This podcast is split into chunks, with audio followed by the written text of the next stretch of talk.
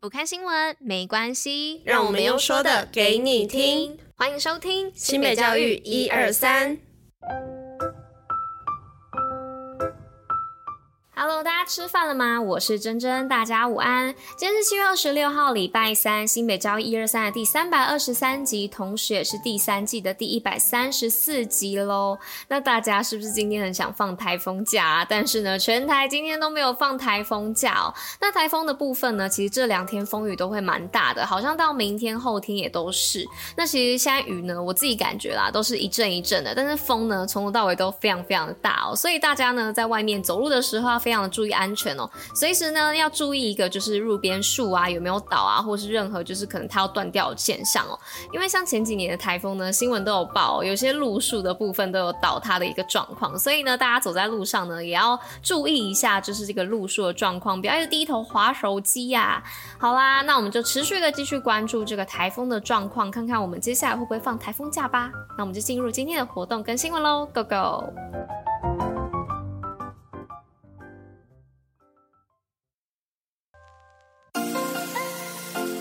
新北活动爆爆乐。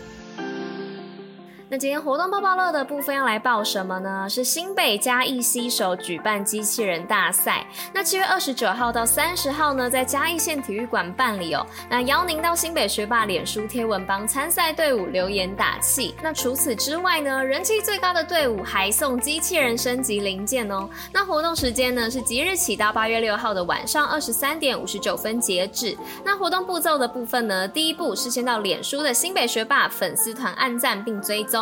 那第二步呢是找到这一篇贴文哦，然后去按赞。再第三步呢是分享此篇贴文并设定公开。那最后一步呢是标注一位好友加留言给 hashtag #FRC 的队伍，然后并打上加油，期待台湾办区域赛。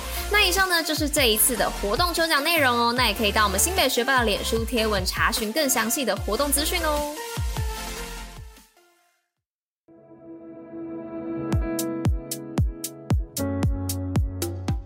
那来到今天新闻分享的部分哦，第一则新闻呢是中和自强国小女足队芬兰参赛夺冠。那中和区的自强国小女子足球队呢远赴芬兰哦，参加赫尔辛基杯国际青年足球锦标赛，在预赛呢以六战全胜战绩进入决赛，最后荣获 U 十二女生组的冠军。那球员李雅晨呢更荣获赛会的 MVP。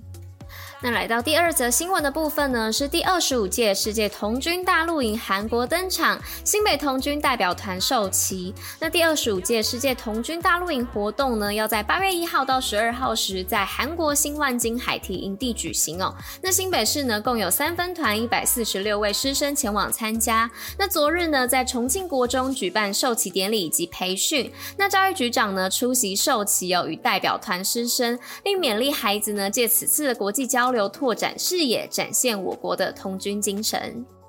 那再来呢，是第三则新闻的部分，是新北市闲置校舍活化新典范，前华国小草里分班成功转型。那石门区的前华国小草里分班呢，是民国九十四年裁册的，那九十九年呢，成为阿里老艺术园区。那由当地著名的陶艺家张格明先生呢，以标取得一个经营权，那进而将闲置的校舍呢，转型为白日梦咖啡馆。那现今呢，已成为偏乡艺术的教育基地，吸引大人小孩。齐聚之梦，同时呢，也成为石门地区社区产业的发展中心，带动观光产业发展。那来到今天最后一则新闻的部分，是瑞芳高工双语班展成果，接轨国际不是梦。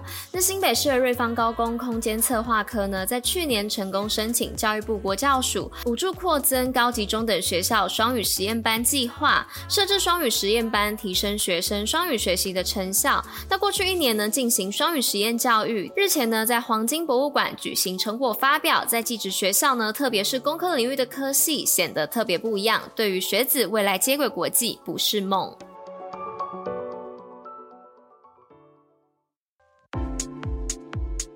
新北教育小教室，知识补铁站。那我们今天的知识补铁站要来分享什么呢？是大家知道吗？哎，原来蒲公英是可以防水的哦。那蒲公英呢是菊科草本植物，别名黄花地丁、奶汁草等等。那蒲公英呢是多生的草本植物，那雌雄同株。那开花后呢，呈现黄色的呢是花盘，那是一个多个单花的结合哦。那上面有大量的雌雄蕾。那到结果之后呢，掉落种子上呢就会长出绒毛，而绒球呢通常表现为白色哦，就是我们平常看到的那个样子，那就是蒲公英种子呢靠风传播的工具哦。那一颗蒲公英呢由根茎叶花组成，那叶子呢呈倒软状披针形，那倒披针形呢或是长圆状的披针形呢，就像是被风吹的反秃的伞哦。那一朵花结的果呢有数百颗哦，那种子上长出来的绒毛呢，在种子成熟之前呢都密切的靠在一起，所以呢才会造成防水的现象。而我们眼中所看见的紧紧靠在开启的种子呢，也很像是蒲公英在抵挡入侵者入侵的样子哦。那以上呢，就是跟大家分享这个今天的知识补铁站关于蒲公英的部分。那今天新北教育一二三的第三百二十三集就到这边喽。那我们明天见喽，大家拜拜。